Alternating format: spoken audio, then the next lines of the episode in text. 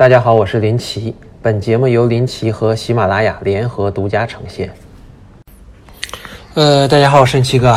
呃，先看市场，今天 A 股低开高走，下午又跌回来，不靠谱。每次都在 A 股盘前放利空，然后等 A 股收盘以后，美股开盘前再放利好，啊，不靠谱。刚刚又说了，已经准备好回到谈判桌前，两国将开始非常认真的对话。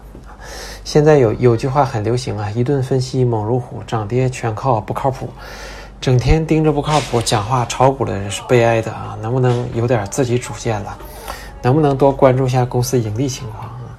今天蓝筹股呢整体有所下跌，下跌不是风险，公司业绩出问题才是真正的风险啊！只要公司没问题，买的不算太贵，应该长期持有啊是最好的。近期医药股呢出现了一定的反弹，应该是跌多了反弹一下。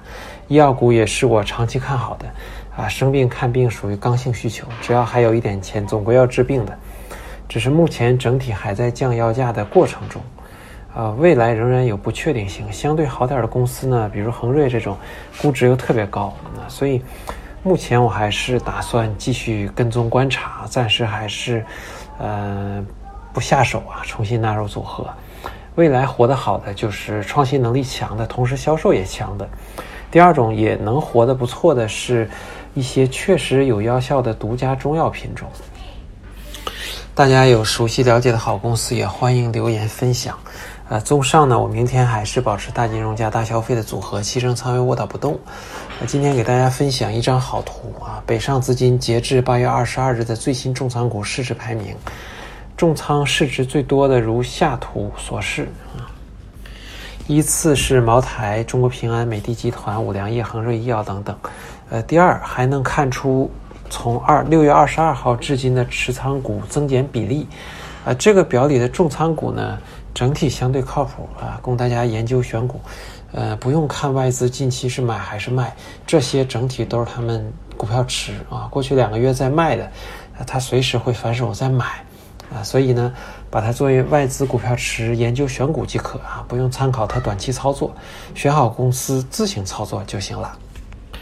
再看消息面，京东方 A 晚间披露半年报，上半年实现营收五百五十亿，同比增长百分之二十六，呃，净利十六点六八亿，同比下滑百分之四十三点九二。